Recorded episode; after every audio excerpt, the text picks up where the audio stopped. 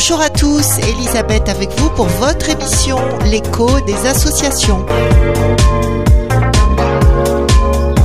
Notre invité aujourd'hui, Yannick Gazard, président de l'association AFPDS ou Association familiale de prévention, développement et santé. Bonjour Monsieur Gazard. Bonjour. Alors vous faites partie de l'ORVIF, c'est-à-dire euh, l'Observatoire réunionnais des violences faites aux femmes. Et vous travaillez donc en réseau avec des organismes comme la RAJUFA, les antennes de justice ou encore le CEVIF, l'UFR, c'est-à-dire l'Union des femmes réunionnaises, pour ne citer que les plus connus.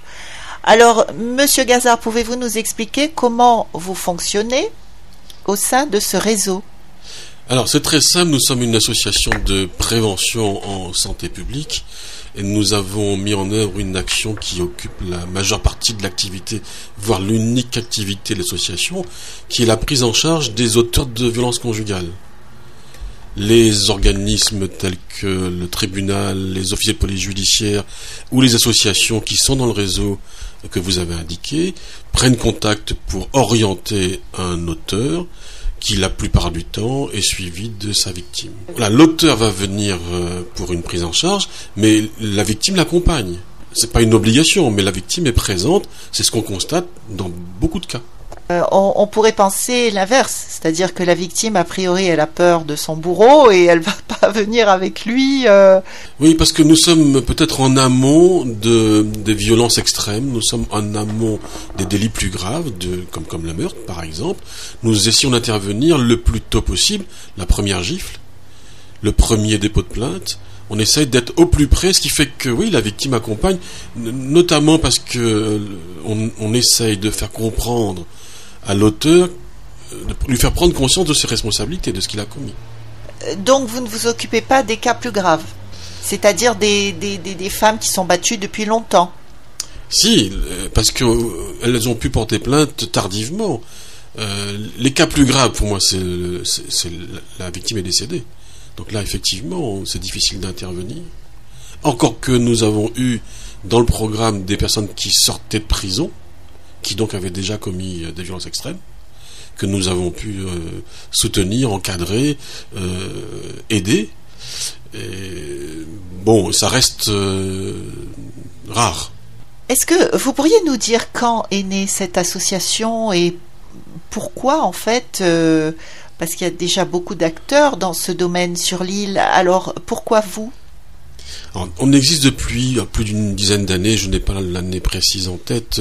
Pourquoi nous? Parce que nous, avons un, jour organisé un, colloque il y a quelques années sur euh, la jeunesse en difficulté et beaucoup d'acteurs ont souligné à propos des violences conjugales qu'on aidait les victimes, qu'on aidait euh, beaucoup les victimes, même si c'est paraissait encore insuffisant, qu'il fallait continuer à former les travailleurs sociaux, à former les officiers police judiciaires, à former les magistrats.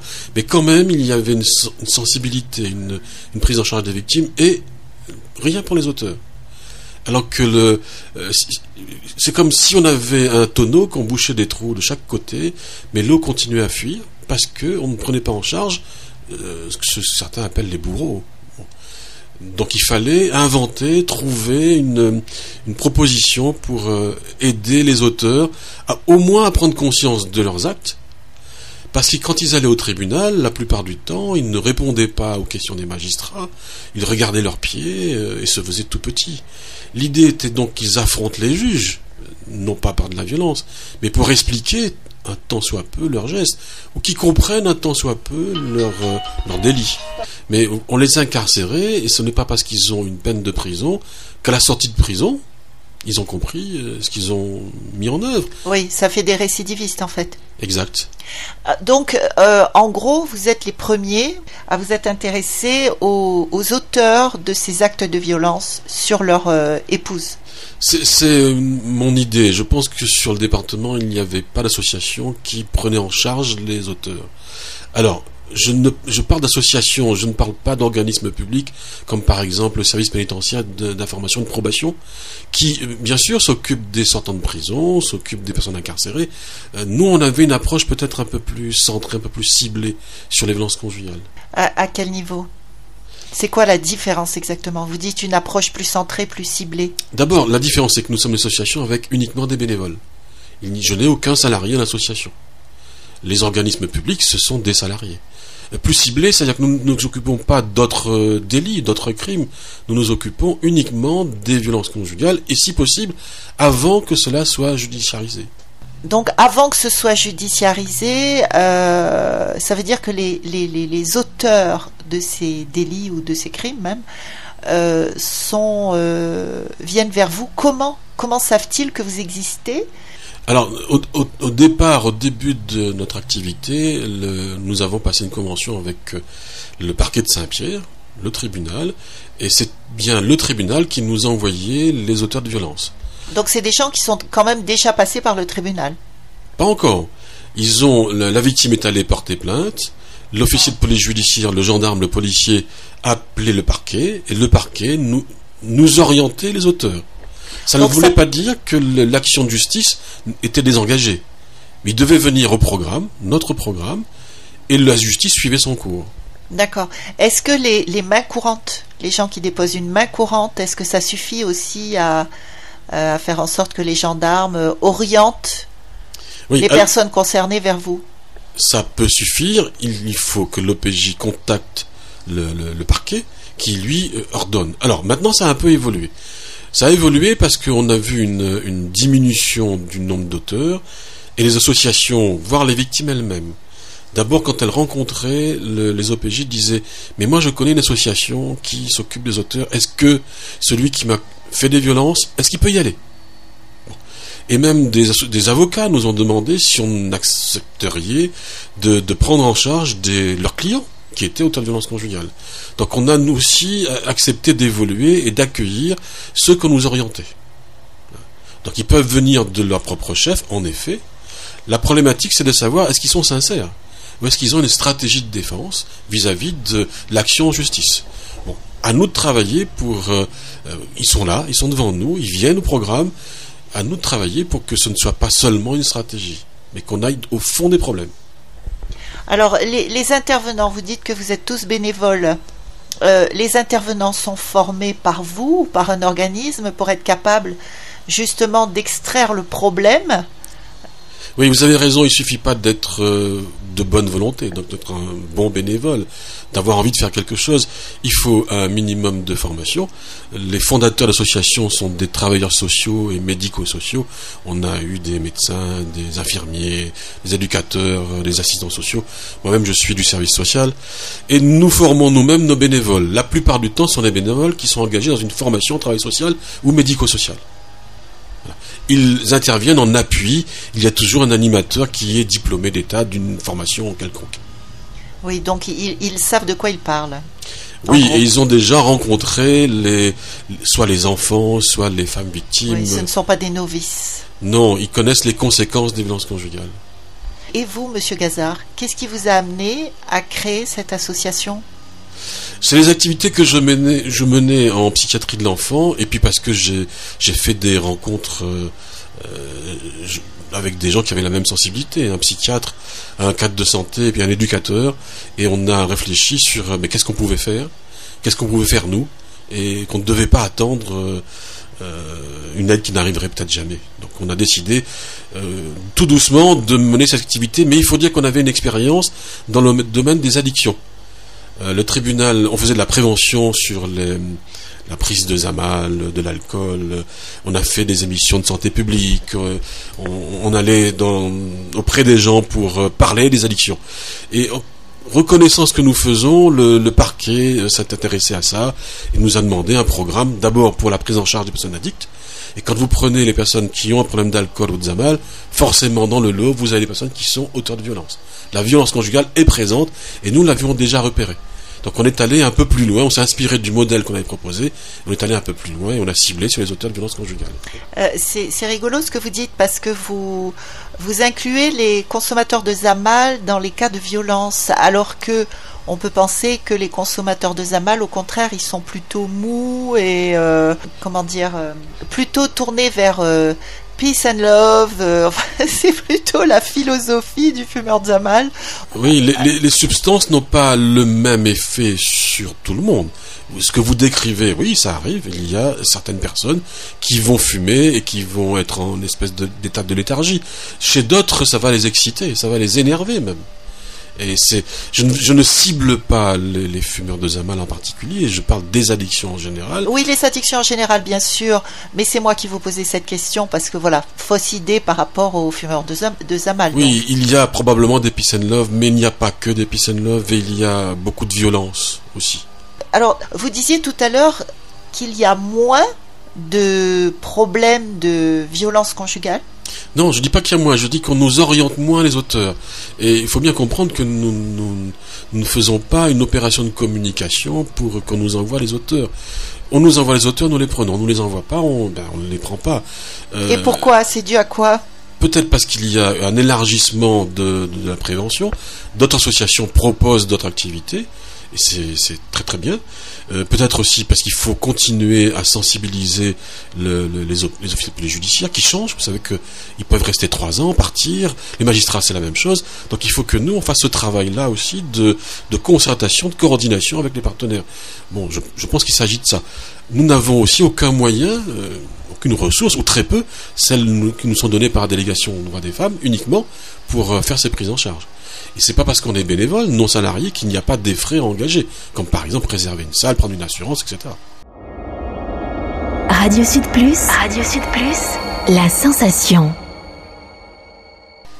Oui, d'ailleurs, vous avez des subventions? Non, aucune sauf une allocation, une petite allocation que nous verse la délégation aux droits des femmes qui reconnaît l'activité que nous faisons. Mais c'est pas pour une, une question d'argent. Si nous n'avons pas d'argent, ben nous ferons moins, mais nous continuerons à faire. Mais vous n'avez pas de local, donc. Nous avons des partenaires qui nous, qui nous prêtent des des locales ou nous louent des locales. Des locaux, pardon. D'accord. Vous intervenez sur toute l'île ou en particulier au tampon?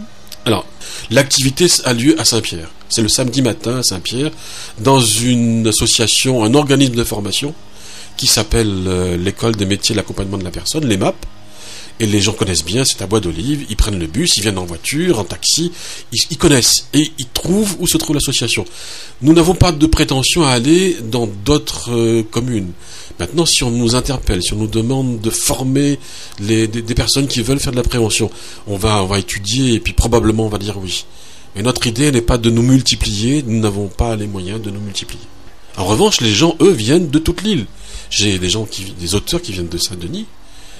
Ça veut dire qu'ils font le trajet pour venir au programme. J'en ai même de Sillaos, de Saint-Philippe. C'est important parce que quand euh, plus les communes sont éloignées et moins la prévention arrive. Il y a peu de prévention dans les communes des Hauts. La prévention se fait sur le littoral. Donc déjà, on, sait que si on veut une bonne prévention, ben, il faut monter dans ces communes éloignées. et vous arrivez à répondre à toutes les demandes?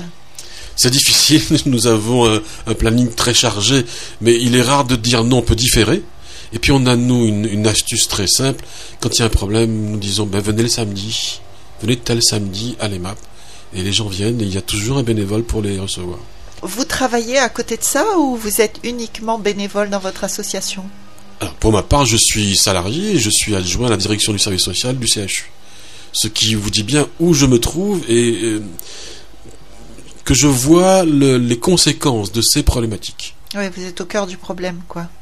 Oui, au cœur et puis dans la préoccupation des personnes, préoccupation pour trouver du travail, pour trouver un logement, pour se soigner, puisqu'il faut savoir que les violences conjugales, quand vous avez une maladie chronique par exemple, elle va décupler vos problèmes de santé. Si vous avez un, un diabète par exemple, une femme qui est atteinte de diabète et qui est victime de violence, son diabète va s'aggraver. Si vous êtes victime d'un, si vous avez de l'asthme, votre asthme va- ne, va, ne va pas s'améliorer, il va s'aggraver du fait que vous êtes victime de violence. Et oui, euh, à cause du stress. Mais euh, donc vous vous occupez également des victimes?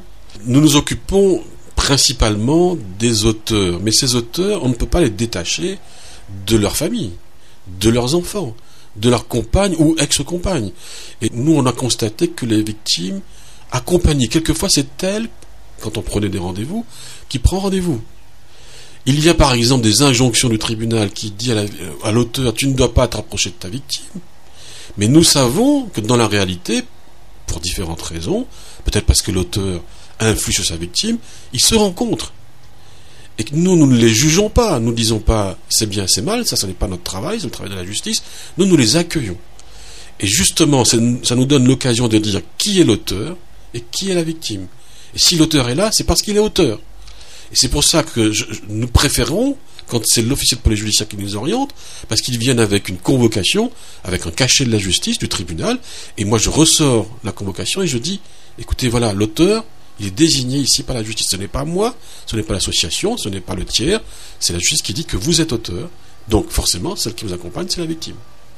Puisque malheureusement, et c'est un trait assez courant chez les auteurs, ils ont tendance à se victimiser. Ce n'est pas de leur faute, au contraire, c'est eux les victimes. Donc nous, on doit rétablir l'équilibre et de dire ici c'est la victime et là c'est l'auteur. Et alors, Monsieur Gazard, vous pensez que ça vient d'où ce genre de problème? Est-ce qu'il y aurait un, fil conducteur euh, qui relierait un petit peu tous ces auteurs de violences conjugales? Oui, le, derrière votre question, il y a beaucoup de questions. D'abord, ça vient d'où? Depuis que le monde est monde, si je peux dire, la violence conjugale existe depuis l'homme préhistorique. Et ça n'a jamais cessé. Qui traînait ses femmes par les cheveux dans la caverne Par exemple, vous avez la très belle image, mais ça situe la place de l'homme et la place de la femme. Bien que ça ait évolué. Mais les, violences faites aux femmes, d'ailleurs on l'appelle maintenant des féminicides. Cette histoire de dire que ces violences sont... Féminicide Actuellement c'est ce qu'on dit, on ne parle plus de domicile, mais de féminicide. C'est pas un terme que j'ai choisi, mais ça vous dit une chose, c'est que les violences qui sont faites aux femmes le sont parce qu'elles sont des femmes. Et je crois que c'est ça qu'il faut garder à l'esprit. Ce ne sont pas des violences qui sont dues à un problème génétique, il n'y a pas un gène de l'auto-violence conjugale. Ce n'est pas uniquement, ça peut, ça peut expliquer, parce que ben, l'homme a, connu des, un passé difficile, une enfance difficile. ça peut arriver. Le cas, hein. Ça peut être le cas, mais pas systématiquement. Tout personne n'est à l'abri d'être une victime et d'être un auteur. Tellement, les chiffres sont tellement effarants que j'essaie d'en parler un peu autrement et de peut-être de dire à votre public, ceux qui nous écoutent, que parmi eux, il y a déjà une femme victime, ou il va y en avoir une qui sera victime. Et si il n'y en a pas une, regardez autour de vous, si vous n'êtes pas vous-même victime, il y a une tati, il y a euh, une cousine. Et puis si c'est pas une victime, les chiffres sont tellement forts qu'il y a forcément un auteur de violence dans vos proches, déjà, ou qui vont devenir auteurs. Donc tout le monde est concerné. Nous avons eu dans les programmes, dans le programme, toutes sortes de professions. Médecins, par exemple. On a eu un médecin généraliste qui continue à exercer, mais qui a commis des violences. Des infirmiers, des policiers, donc nous avons toutes sortes de professions et tous les niveaux sont concernés. Il ne faut pas croire qu'on est à l'abri et que cela concerne uniquement des personnes qui ont eu un passé difficile, des enfants qui ont été placés, des enfants qui ont été maltraités. Ça peut, oui, c'est vrai. Mais je, n'en suis pas convaincu. D'abord, nous n'avons pas de statistiques là-dessus. C'est l'idée générale et je crois qu'il faut tordre le cou à ces idées générales. Euh, non, il y a euh, des auteurs qui n'ont pas eu ce passé, et puis vous avez des enfants qui ont été placés, qui ont un vécu difficile, qui s'en sont sortis, et qui aujourd'hui occupent des fonctions, euh, de hautes fonctions, qui ont de hautes responsabilités. Et heureusement, ça veut dire que notre système de protection quand même fonctionne. On ne parle pas de responsabilité là, puisque vous disiez vous-même que même des généralistes ou des gendarmes sont, sont eux-mêmes des agresseurs entre guillemets. Donc euh, ça veut rien dire, ça, les hautes responsabilités. Oui, je veux juste ne pas généraliser, je ne dis pas que c'est tout le monde, oui, tout le monde est concerné, mais je, je, vous parle de gens qui ont connu une enfance difficile, qui ont réussi leur vie, qui sont insérés, et qui ne tapent pas leur femme. C'est de ça que je parle. Donc il faut contrebalancer ou nuancer les, a priori que nous avons. D'accord. Donc pour vous, il n'y a pas de fil conducteur Je ne dis pas ça. il n'y a pas de point euh, qu'on retrouve dans chacun des agresseurs. Un point commun. Si, d'abord, euh, je vous donne un exemple. Dans nos programmes, il y a des publics que nous ne voyons pas. Vous savez qu'en France, il est interdit de, de, parler de communauté, de faire des statistiques pour voir combien on a de personnes de telle ou telle communauté. Néanmoins, moi, ce que je constate, c'est que dans les groupes que nous avons, nous n'avons pas de Chinois, par exemple. Alors peut-être que c'est choquant ce que je dis, j'espère que non. Mais ça m'interroge, je me dis, mais d'abord je raisonne par l'absurde. Peut-être qu'ils ont quelque chose dans leur gène, dans, leur, dans la sociologie. que nous n'avons pas. Voilà. Ou alors, ou alors. Pris en charge par les familles, je dirais plutôt. Oui, peut-être que ça se gère dans les Parce familles. qu'on ne voit pas non plus de Chinois ivrognes dans la rue. Oui, ça ne veut pas dire qu'ils ne consomment pas de l'alcool. Exact. Donc on commence par raisonner par l'absurde, puis on affirme notre raisonnement. On affine notre raisonnement. C'est pareil pour la communauté musulmane, je n'en vois pas. Mais c'est pareil aussi pour euh, les gens qui habitent de Si- Silaos. Nous avons très peu d'auteurs qui viennent de Silaos. Est-ce que ça veut dire pour autant qu'il n'y a pas de violence conjugale à Silaos? Je ne le crois pas. Non, ils sont pas au courant, je pense, tout simplement. Ou c'est trop loin. La route trop fait peur. Alors c'est trop loin, oui. Ça veut dire que la prévention ne va pas, ou pas assez, jusqu'à Silaos. Ça veut dire peut-être qu'il faut former mieux et plus les intervenants sur ce sujet-là à Silaos. Voilà. Oui, ça dit ça, en effet. Après, il y a des traits communs. Par exemple, chez les victimes. Les victimes, nous avons remarqué que beaucoup d'entre elles ont eu des grossesses précoces. Et même quand on, quand on remonte un peu, leurs mamans ont eu une grossesse précoce. Et leur préoccupation, c'est est-ce que mes enfants, ma fille, aura une grossesse précoce? Et ça veut dire que les filles qui ont une grossesse précoce sont les filles les plus à risque. Et que si on fait de la prévention pour les violences conjugales, il faut faire de la prévention des violences précoces. Et le problème, c'est que vous ne le voyez pas, puisque l'idée c'est d'intervenir avant que ait lieu le meurtre. Mais si vous y parvenez, si vous réussissez, on ne verra pas que vous avez fait de la prévention des violences conjugales. Mais c'est là qu'il faut intervenir.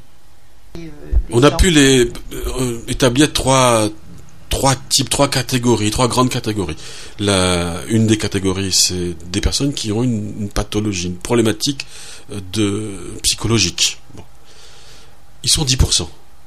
Mais dans la, la population générale, on imagine qu'ils sont 90%. C'est faux. Ils sont 10% à avoir une problématique de, de santé mentale.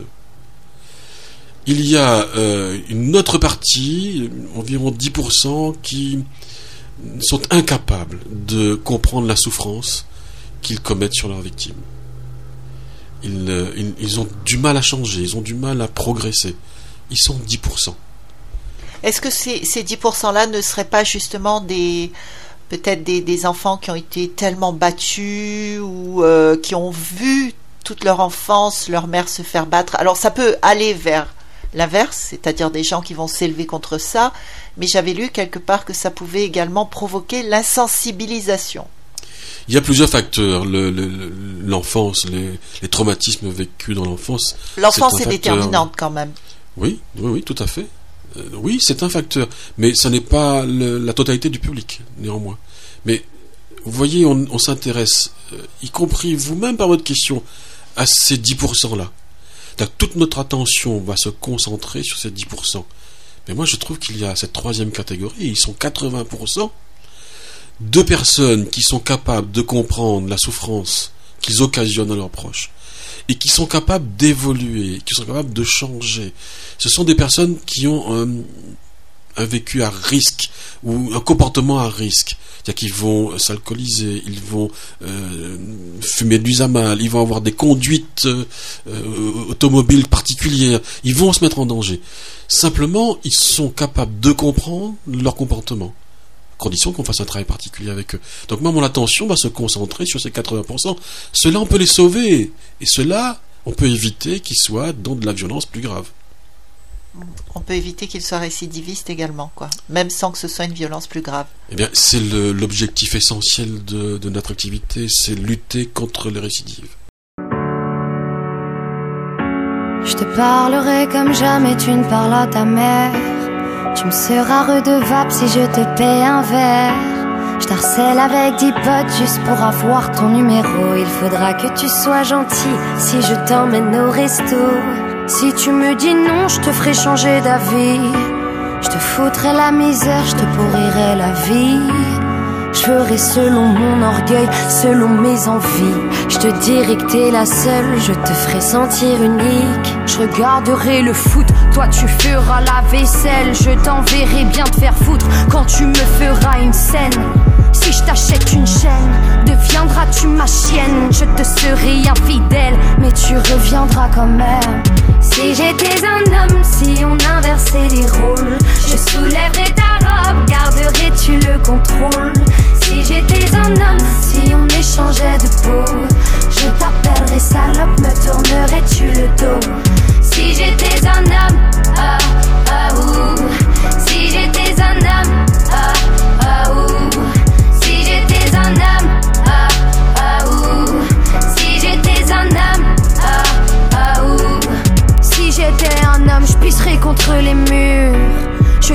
les darons, les ados, les nonnes et les putes. Permis de m'envoyer en l'air, valable sur la terre entière. Pas le même jugement, le même contrat, le même salaire. Je serai ton indépendance, ton investissement à long terme. On s'est dit pour la vie, j'ai signé le crédit pour la peine. C'est dans la nature, le mal est dominant. Si j'étais un homme, je ferais pas de sentiments. Je ferais des promesses que je ne saurais tenir. Te couvrirai de coups juste pour te retenir. Si tu veux me plaire, il te faudra souffrir. Être installé à du désir. Si j'étais un homme, si on inversait les rôles, je soulèverais ta robe, garderais-tu le contrôle? Si j'étais un homme, si on échangeait de peau, je t'appellerais salope, me tournerais-tu le dos? Si j'étais un homme,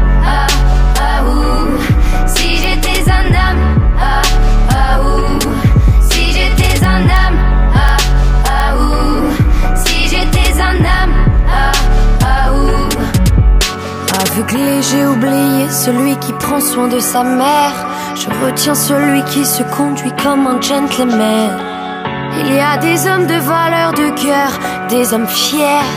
L'ami, le bon mari, le frère et le père. Celui qui prend soin de sa mère, qui se conduit en gentleman. Des hommes de valeur, des hommes fiers. L'ami, le bon mari, le frère et le père. Ah, ah. Si j'étais un homme, si j'étais un homme, mais je ne le suis pas.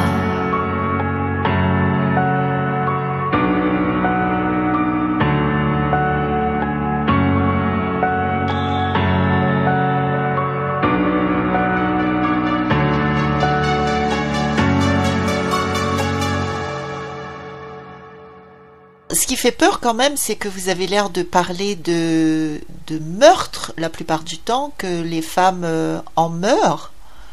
Et euh, on, on s'imagine pas que ça peut être aussi fréquent. Est-ce que vous avez un pourcentage, une statistique à ce Ah, niveau-là? mais les, les statistiques sont connues. On dit d'ailleurs en France, une femme meurt tous les deux jours des violences d'un compagnon, d'un conjoint, d'un concubin. Donc les statistiques sont. Et à la Réunion? Alors je, je n'ai plus la statistique en tête, mais on nous donne tellement de statistiques que moi-même je finis par les oublier. Moi j'essaye de dire autrement. Alors je n'ai pas le chiffre précis pour la Réunion, mais si on dit qu'il y a une femme qui meurt tous les deux jours sous les coups de son conjoint, qu'est-ce que ça veut dire? Ça veut dire qu'il y a des enfants qui ont perdu leur maman. Et là on ne sait pas le nombre des enfants. hein. Ça veut dire qu'il y a un auteur qui soit s'est suicidé après avoir tué sa compagne, soit qui est incarcéré. Donc c'est ça que ça veut dire. Ça veut dire que ça touche tout le monde. Et on ne peut pas regarder simplement une face en disant, c'est vrai que c'est dramatique, il y a une femme qui meurt, mais il faut qu'on parle des enfants. Et il faut qu'on parle de l'auteur. Ouais, Qu'on s'occupe de ceux qui restent, quoi. Autant que En possible, gros, oui. C'est ça. Oui. Un mot sur les enfants. Euh, les enfants ne sont pas des victimes collatérales, ou du moins pas seulement. Oui, bien sûr. Nous, nous pensons que l'enfant est une victime directe. C'est pas parce qu'il reçoit pas des coups. Simplement, le fait de voir maman subir des violences les touche, les perturbe. Ce sont des enfants qui vont moins bien réussir à l'école. C'est aussi ce que vous avez indiqué. Ça peut plus tard questionner sa, parentalité. Ça peut l'empêcher d'être un bon parent, en effet. Et c'est pour ça, je pense que le gouvernement, et c'est une mesure récente, a dit que un- un bon père ne peut pas être un père qui maltraite la maman de ses enfants. C'est pas possible. Et il traduit ça sur le plan euh, de la loi. Et on peut aujourd'hui enlever l'autorité parentale à un auteur de violence. Ça trop tôt pour euh, qu'on ait des statistiques sur l'application de cette loi. Mais c'est quelque chose qui va euh, se développer. Et les auteurs, comme les victimes, ne le savent pas. Un auteur ne sait pas ce qu'il risque. Donc nous, on essaye au moins de le dire. Tu, tu sais ce que tu risques Tu sais de combien d'années de prison un auteur de violence peut, peut obtenir Ils, ils ne sont pas forcément conscients de ça, alors. Ils ne savent absolument pas, pas plus que les victimes. D'ailleurs, à ce sujet, euh, combien d'années de prison pour un homme qui bat sa femme? Est-ce qu'un homme qui bat sa femme et qui est reconnu comme battant sa femme, même s'il n'y a pas meurtre au bout, est-ce qu'il peut faire de la prison? Oui, la réponse est oui. Le nombre d'années de prison, je, n'en ai pas le souvenir. Euh, ce que je peux vous dire, c'est que si c'est un C'est pas avec sursis, c'est vraiment de la prison.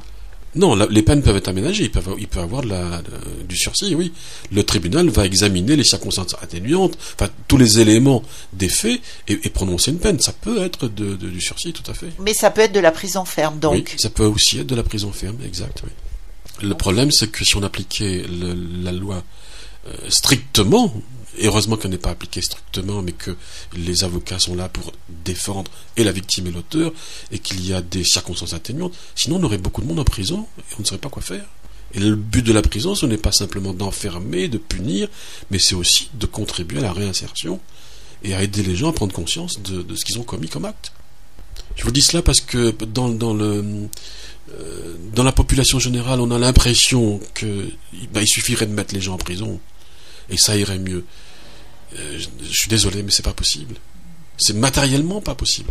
Donc il faut qu'on trouve d'autres réponses. Surtout que souvent, vous allez me dire euh, ce que vous en pensez, mais les gens qui font de la prison, euh, surtout quand ils sont jeunes, ils ressortent pire parce qu'ils ont eux-mêmes subi des, des, des, outrages ou des choses terribles en prison et ils ressortent pleins de haine et de d'idées de vengeance. Oui, peut-être pour prendre une image. Vous avez tout à fait raison. Abîmé, on, va dire. C'est exact, exactement ça. Donc, si vous, c'est le principe de la cagette de tomates. Si vous mettez euh, dans le panier de tomates qui est euh, des tomates pourries, vous mettez une tomate toute fraîche, il y a des chances qu'elle gâte. Hein. c'est un peu cette idée-là qui est assez difficile à comprendre. Vous avez dans le, parmi les personnes détenues, oui, celles qui ont commis d'extrêmes violences et qui vont influer sur une jeune personnalité. Donc oui, la prison est à, oui, à considérer aussi sous cet angle-là. Qu'est-ce qu'on pourrait faire? Alors Il faudrait des, des prisons séparées, peut-être pour les cas moins graves ou en tout cas pour les jeunes? Je ne sais pas vous répondre là-dessus, c'est un autre sujet. Euh, euh, peut-être moi ce que je pense c'est qu'il faut agir en amont et éviter qu'il y ait des délits. Euh, certains délits sont évitables. Donc, moi, mon rôle, c'est de faire de la prévention. Donc, ma réponse ne peut être que celle-là. Faire de la prévention pour éviter qu'il y ait des personnes incarcérées, quel que soit le domaine. Est-ce que vous êtes soutenu par euh, les communes dans lesquelles vous intervenez, en particulier la commune du Tampon?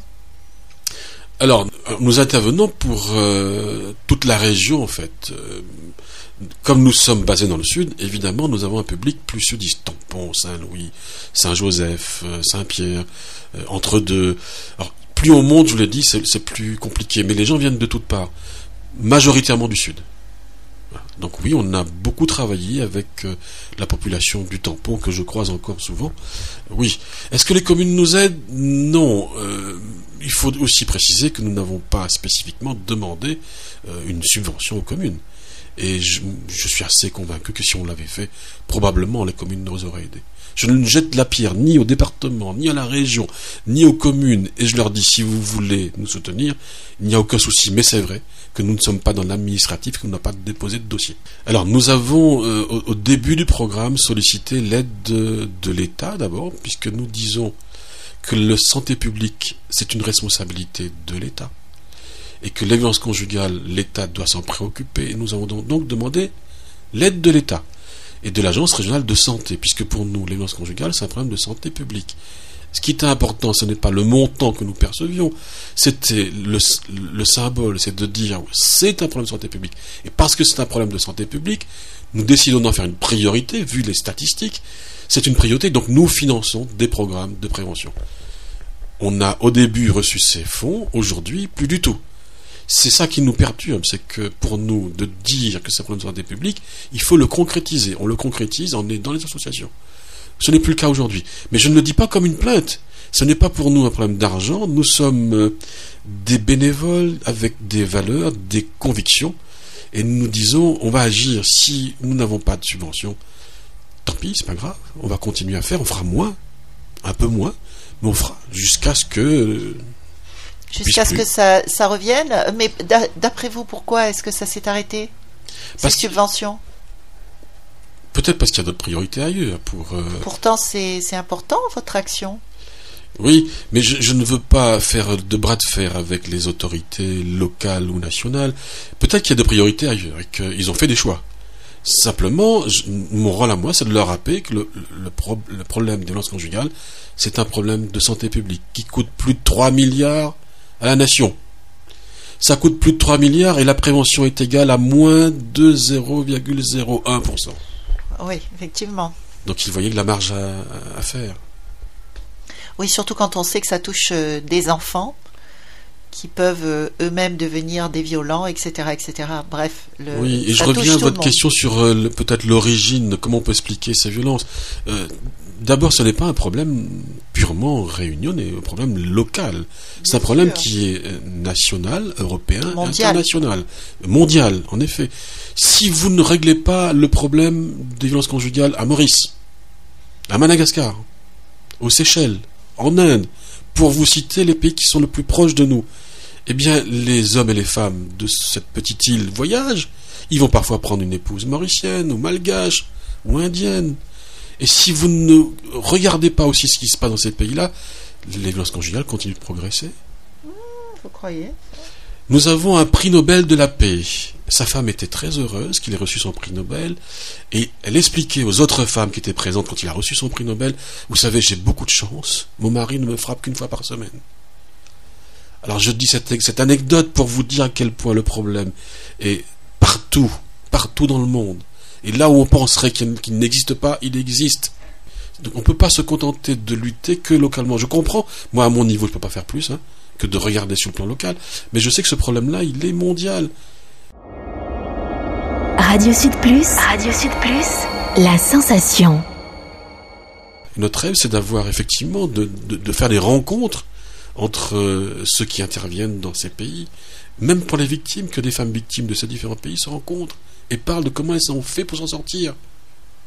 Est-ce que vous pensez que le fait qu'on s'éloigne de toute spiritualité dans ce monde d'aujourd'hui, euh, est-ce que ça pourrait pas être un facteur? L'homme ne sait plus trop à quoi se rattacher et du coup, euh, il part dans des, extrêmes qui sont malgré tout jugulés quand on a une, foi en Dieu ou, ou en Bouddha ou en ce que vous voulez. quoi. Généralement, les bouddhistes sont très calmes. Alors, votre question est, difficile. ce que je veux dire, c'est que ce sont mes convictions. je, ne détiens pas la vérité. Ce que je dis là n'est pas le, parole. Euh, euh, comment je pourrais dire? D'évangile. Oui, c'est pas parole d'évangile. non, ce que nous constatons nous, c'est que ceux qui ont une spiritualité s'en sortent mieux.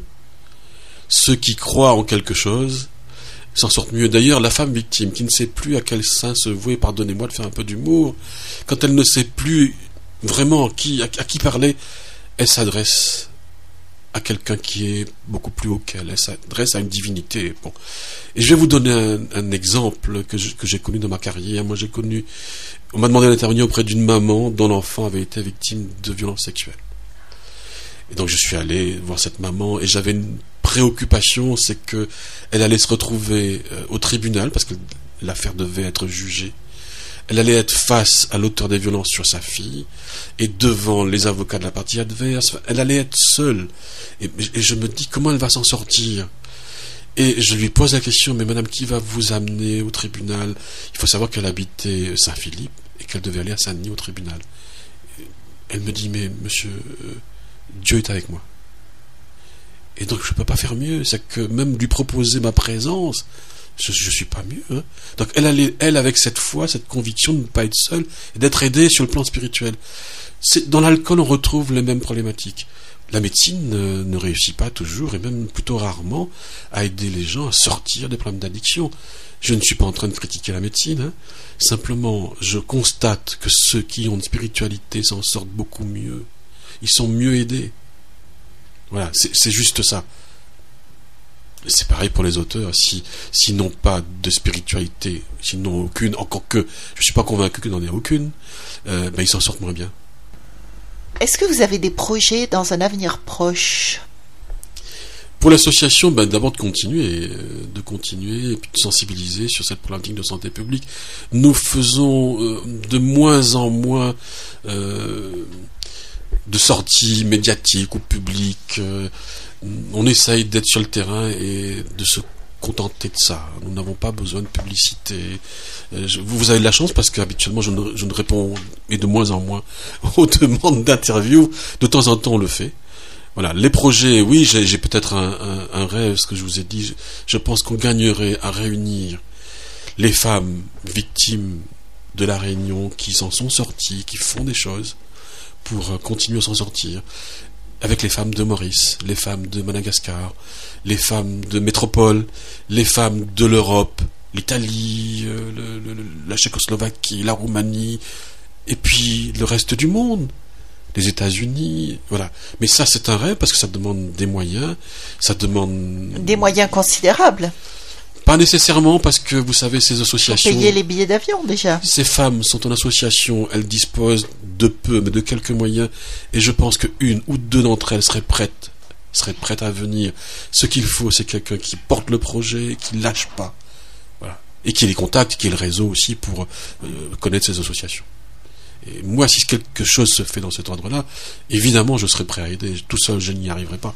Mais je suis prêt à aider sans avoir besoin d'attirer une quelconque couverture médiatique euh, sur mon... Mais peut-être que dans ces cas-là, vous serez obligé de faire appel à des organismes comme euh, la région, le Conseil général surtout, puisque jusqu'à présent, ils étaient très tournés vers la protection des femmes euh, victimes de violences.